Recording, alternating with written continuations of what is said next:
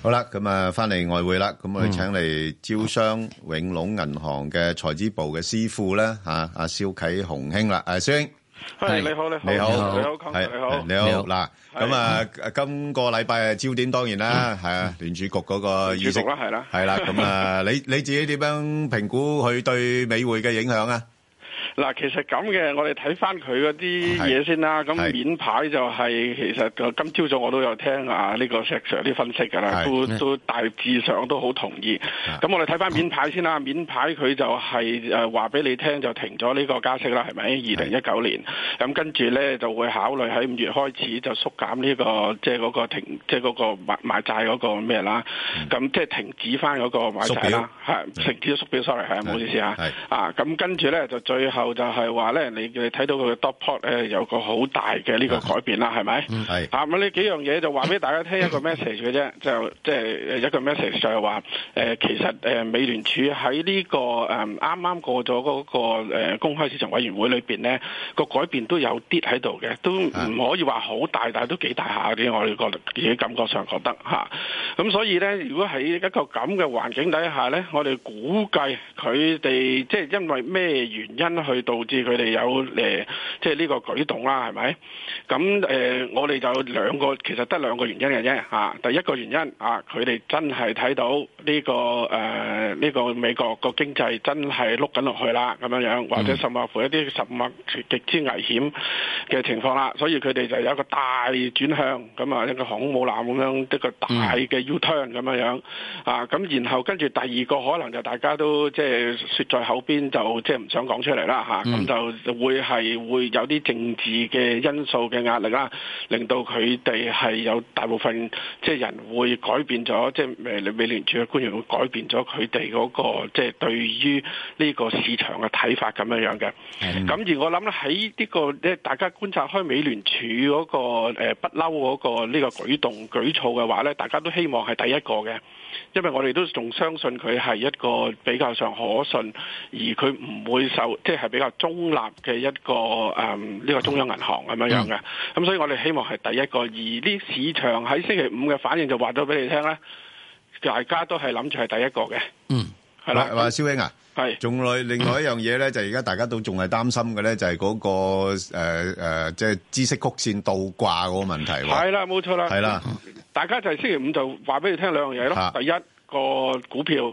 插咗落嚟幾百點，係啦咁跟住第二樣嘢就話俾你聽個孳息曲線已經開始倒掛啦。係啦，嗯呢個有咩顯示咧？一般誒，根據過往嘅經驗嚟講，嗱，其實咧，大家要留意翻少少咧，就係、嗯今次佢所講嘅呢個孳息曲線，即係個倒掛咧，就係、三個月啊，即係即係相對於十年嘅。係啊，啊，咁我今朝早我都其實好奇怪嘅，其實我哋誒不嬲市場人士睇咧，都係睇住兩年到十年嗰個係啊嘅。點解而家咁短嘅？係係啊，因為睇到咁短，咁我又幾期我會唔會睇漏咧？咁今朝早翻嚟，我又睇翻啲數據啦。啊咁我睇到咧，過往二十年裏邊咧，係有兩次咧係發生過呢個三個月同埋呢個呃誒呢、個十年嗰、個呃誒嗰、個孳息曲線倒掛嘅情況嘅。係咁第一次發生咧就喺二千年，係係啊，咁就誒持續咗幾耐咧？持續持續大概一年左右啦。係係啦，咁就以誒、呃如果以呢個 GDP 嘅增長為負為呢個誒衰退嘅話咧，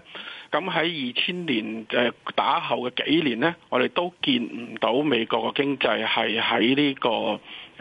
個衰退嗰個階段嘅。哦，嚇。咁而第二次發生呢，就喺二零零六年。二零零六年呢，佢持續幾多年呢？佢持續個倒掛持續咗三年，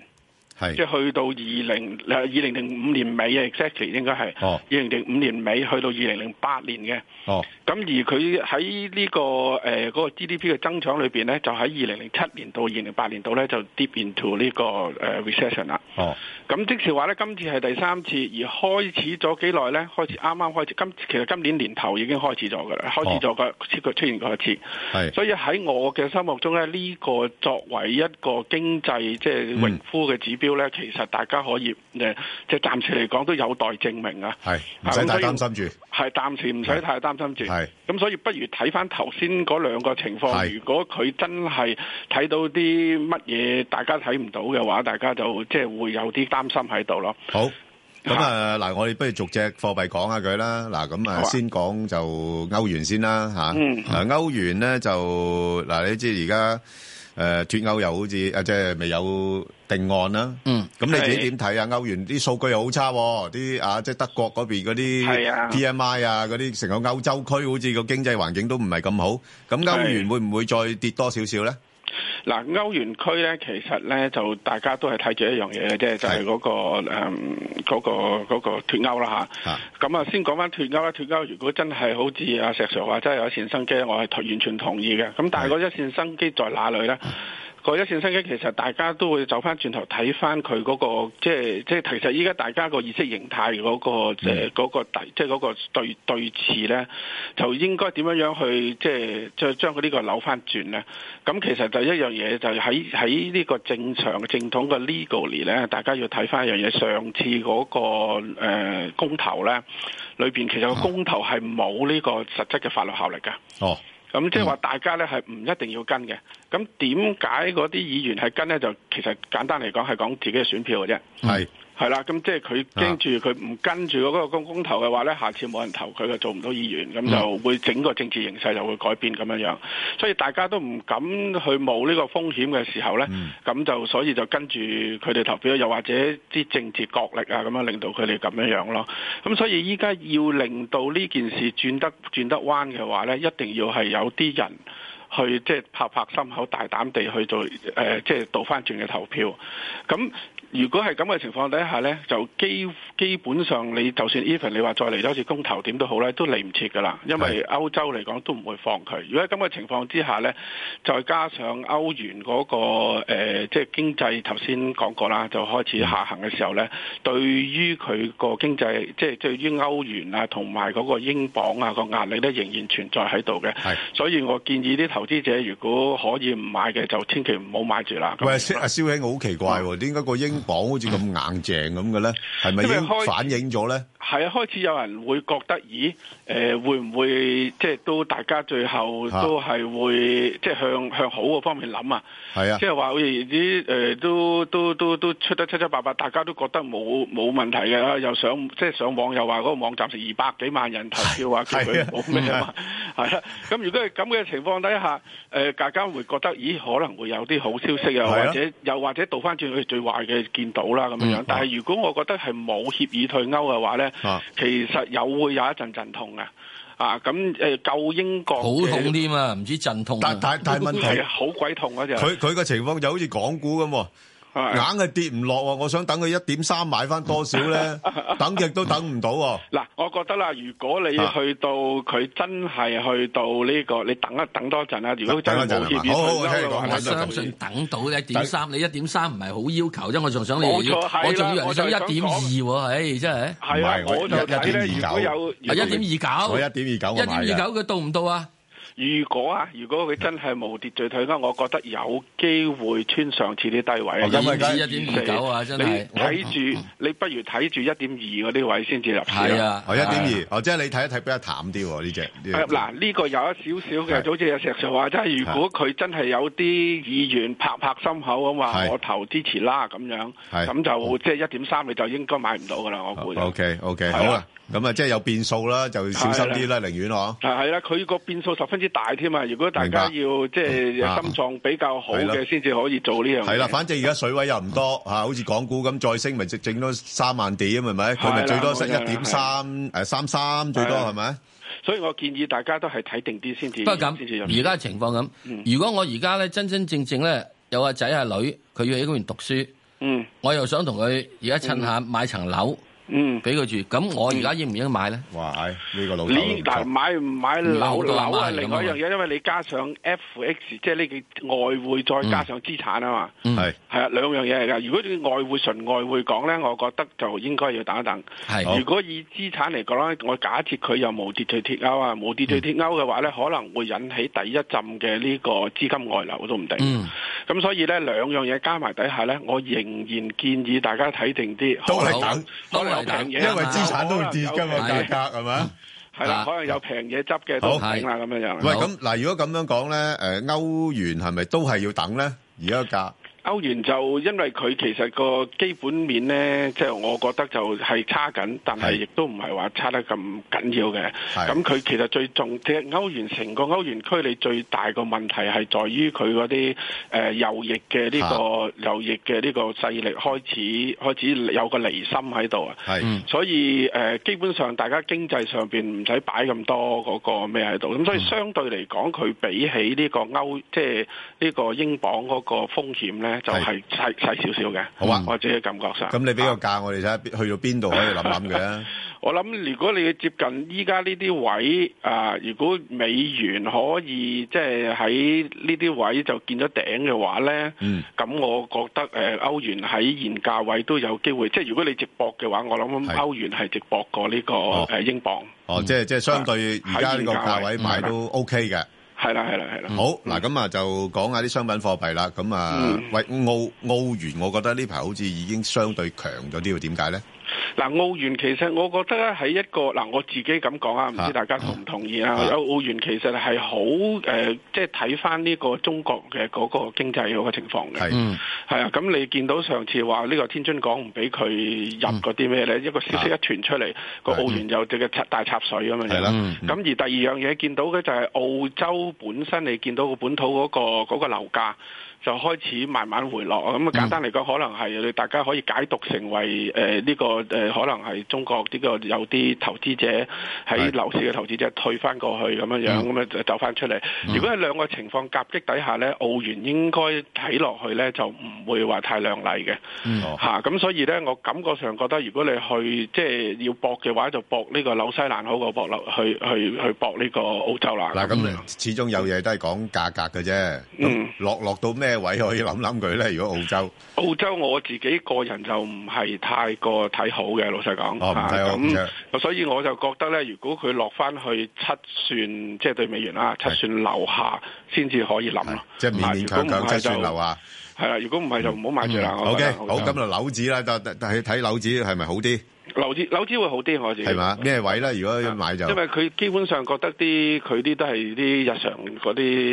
嗰啲嗰啲嗰啲食品，即係嗰啲咁係嘅供應啦嚇。嗯係咁、我覺得如果扭完呢，依家去到依家個位係六八七七咁上下啦。六八七七咁上下啦。係啊咁我覺得誒佢落翻去即係哇六八嗰啲位都已經可以考慮啦。最如果去到六七半嗰啲位就更加即係好啊可以考慮入市。誒，暫時上上網睇幾多度咧？上望我諗可以可以有機會去翻誒七誒七毫子嗰啲位啦。 O K，喂，係啦嗱，加指我留意到咧，呢排真係相對咁多貨貨幣誒、商品貨幣裏邊咧，佢係偏弱嘅。係啊，點解會偏弱嘅？誒、其實佢油油價已因經為係升到去六十蚊咁滯咯喎，點解佢佢好似冇乜反應咁嘅？佢其實對相對於油價，佢已經開始有係少咯少有少少有少少誒脱鈎咁嘅情況㗎。係啦佢唔係好好好睇呢個誒加指㗎啦。咁所以我哋即係感覺上覺得，如果佢脱咗嘅話咧，誒其實加拿大自己本嗯身個經濟如果黐住同美國係差唔多嘅話咧，其實佢下行風險都大嘅。仲有個咁所政以治我危哋機咧，係係係係啊係啊，係啦，咁所以我哋見到就係、誒加指，我哋都唔睇好，即係都唔唔係睇太好睇好嘅嚇。咁、我哋覺得個 dollar can 會有機會上翻去上邊一點三六啊，嗰啲位都唔定。哦，即係暫時唔好鬥佢住啦。係啦，暫時冇得佢住啦。喂唯一一即係暫時可以買嘅就係呢、個呃誒嗱樓指同埋呢個呢、個 euro 啊，可以考慮一下。 O K，咁啊，yen 指咧就好似開始有啲位誒有啲動力上翻高少少啦。誒、追唔追得過咧？嗱，英指咧就大家要睇翻嗰個避險誒因素嘅。係啊，咁如果我哋睇咧，我哋其實睇一樣嘢嘅啫。如果特朗普下半年啊佢真係舉手，即係已經係大大致大家都知道佢會舉手噶啦。係佢正式舉手會上嚟呢個競逐下一屆嘅話咧，咁就應該嗰個風險嗰個意嗰個因素係啊大好多，加上呢個脱歐啦，又係英國脱歐，咁所以咧，如果佢真係避險嘅話咧，我哋覺得呢個咁多隻 currency 之中，就就算 compare 頭先兩隻嘅話咧嗯係，yen 指應該就係最直租嘅一隻㗎啦。哦啊，咁所以如果投資嘅話咧，就誒、呃可以考慮下買呢個 yen 指，嗯咁但係 yen 指個收益就比較低咁解啊。明白啊，咁所以大家要考慮好啦買即呢係個 yen 收益只係在內炒。價唔炒息。好係啦，冇錯啦。好誒、金啊點睇啊？咁就嗱喺環球個情況咁嘅風險情況底下，又加上佢哋嗰個呃誒息口呢嗯太一路喺度谷大底下，我覺得誒、呃開始要留意翻金㗎係啦啦。又話我唔自己加個息嗯人睇好㗎啦嚇，因為誒一啲避避險啦，同埋你亦都喺美國上本土上邊，你亦都見到佢啲通脹數據出嚟咧，亦都係未下行嘅情況嘅。咁你今今年睇幾多度啊？嗱，今年其實咧就喺圖表上邊咧，就一千三百五十蚊度咧，都係有一個阻力位 OK 嘅，佢幾大。咁如果穿到嘅話咧，我覺得上網都可以幾可觀下嘅。 OK，好多謝晒好蕭啊兄，好 OK，唔該，好唔該晒好拜拜。嗯，投資新世代，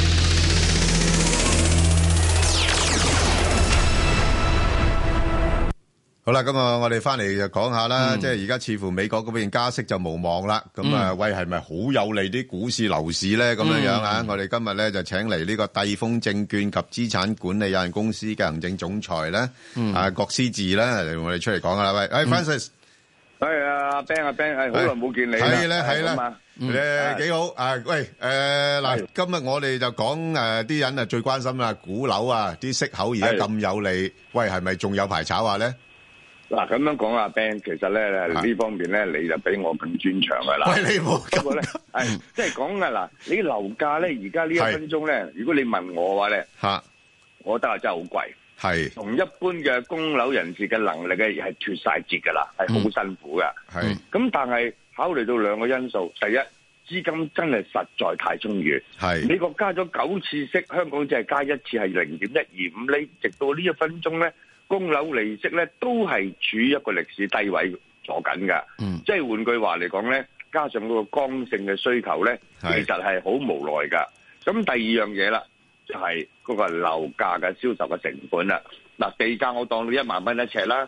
建築成本係四千五蚊。係，嚇，你加埋發展商嘅利息兩千五蚊，你成本都要萬七蚊一尺，咁你哋叫發展商賣幾多錢一尺樓出嚟咧？即係我覺得咧，就好多係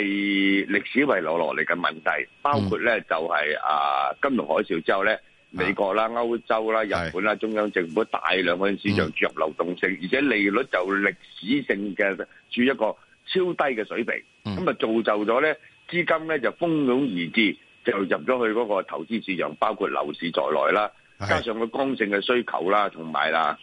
咁啊我我自己認為咧，因為你而家呢啲錢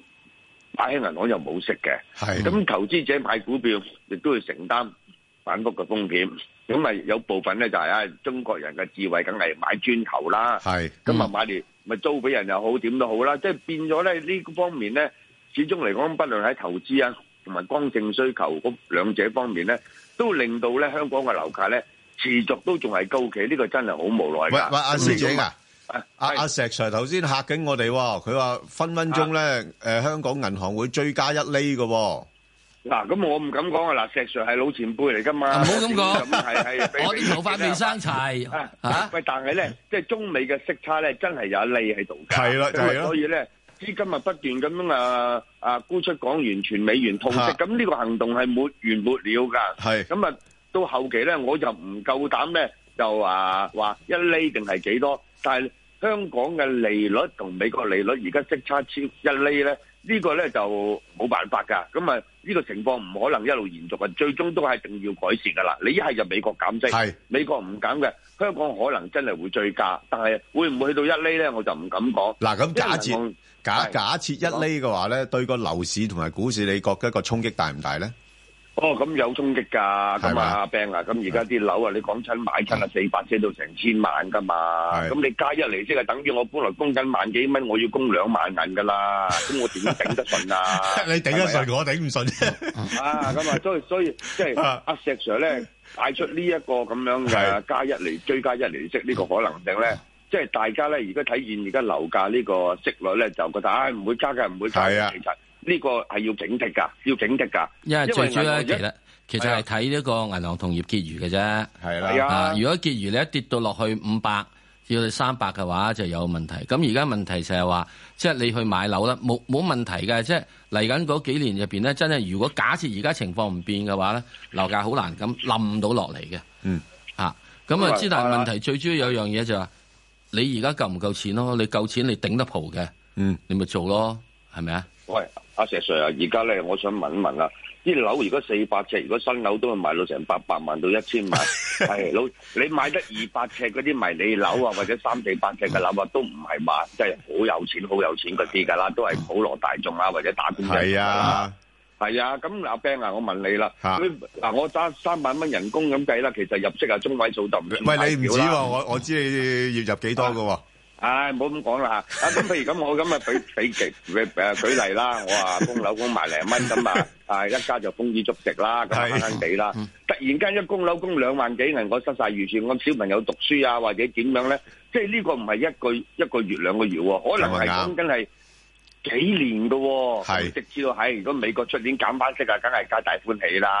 不過我自己覺得啊，阿 Ben 啊，係我唔知阿石 Sir 同唔同意啊係。美國國債超過二十二萬億，咁啊加息咧四分一厘咧，佢就揞多四五百億出嚟，咁啊佢可以揞到幾多次咧？就係咯所以我始終認為咧，美國嘅利率咧唔係可能持續高企喺三厘啊兩厘嗰啲係啊位嘅，因為相對佢嘅國債啊，係佢而家係咩重磅㗎？所以我啊如果你問我嘅話咧，我覺得咧，與其係香港追加咧，可能香港追加或者四分一厘或者半厘啦。咁啊調翻轉頭啦，咁到出年如果經濟冇乜驚喜嘅，咁啊啊總統大選喎，咁啊減息都唔頂㗎。咁我嘅睇哦法係咁樣咯。喂，啊阿阿阿師姐啊，嗱咁係誒嗱，而家都係講緊啦，即係好有機會可能真係息口維持長時間低企，嗯或者甚至乎減息啊。咁但係如果你係從投資角度嚟講咧，擔唔擔心個經濟環境轉差，係令到真係我哋投資能力弱咗啊，或者就就誒或者消費力弱咗啊，咁樣而影響啲誒公司嗰個業績咧？嗱，阿 Ben 啊，其實咧啊，經濟啊已經下行㗎啦。係唔係可能啊，直頭已經就下行噶啦。包括咧一啲貿易啦，或者我哋熟悉嘅朋友啊，內地嘅生意啊，或者業務嗰方面嗯啦，已經咧個增長嘅勢頭咧開始放慢。有個別咧，其實根本上而家係水深火熱㗎。嗯所以喺呢方面咧，實體經濟嗰邊就唔係話差得咁緊要，但係我自己覺得咧，未來咧你要回復翻一一一二一三一四嗰啲咁嘅增長勢頭咧，係比較難啲㗎啦。喂，咁啊但係嗰佢啲股股市又唔係幾，股市樓市都唔係幾反映呢啲狀況嘅。喂，咁啊，股市、樓市就唔反映啦。樓市頭先講咗啦，因為你係咯就剛性需求啊啊，同埋冇錢嘅就辛苦啫。但係仲有好多咧，即係有錢嘅人士咧，佢哋都係傾向於咧係置業同埋投資噶嘛。嗯嗯咁啊，至於股票咧，就我覺得咧，就大致上咧都係有機會再上網噶。嗱，雖然而家客觀環境咧、嗯就唔係容許我睇得咁好，但係我考慮到一樣嘢。係我哋自己揸住嘅錢咧，梗係好保守啦。啊買買唔買股票，我梗係一定要問過阿 Ben 哥，問過石 Sir，我先至做啊嘢啦。唔係啊嘛，啊，梗係梗係問下大隻佬得㗎啦。喂，我我成日睇聽下搭的士睇聽聽節目，啲人都係問阿石 Sir 問你㗎嘛。係啊係啊係啊。係啦，啊咁啊，但係問題就係話咧，如果我大家都係基金經理，係手揸五十億啊、八十億嘅資金，啊咁啊，你一定要作部署㗎，你冇得揀㗎喎。係即係話咧，散户嘅資金咧係衡量個風險啊，唔想買又唔想買，係啊想追又唔想追。但係咧，基金經理睇通咗個大局啊，認為要坐嘅，佢就係要坐貨㗎啦，冇得傾㗎嗯。萬一個市上咗去嘅話，你好難交代，係所以形成咗大市咧。啊、只要冇乜特別嘅壞消息，就當好消息炒㗎啦。有好消息嘅話咧，就會放大，因為錢實在太過多。喂，同埋啲咁會唔會佢哋資金成本坐到平個佢坐到咁上下咧？誒，揾我哋去幫佢接貨啊？唉，阿 Ben 啊，我哋我同你都見得多啦， 去到咁上下噶，梗係有啲散水局噶啦，因為你而家市場 啊，啊股份上升啊，仲有好多衍生工具噶嘛。嗱，舉個例啊，係一萬股騰訊三百幾萬都幾重比喎，嗯啊係咯但唔係等同你唔會攞係三幾萬蚊去買相關嘅牛熊證噶嘛，係咪啊好多謝晒先好勁㗎嘛啊啊好，係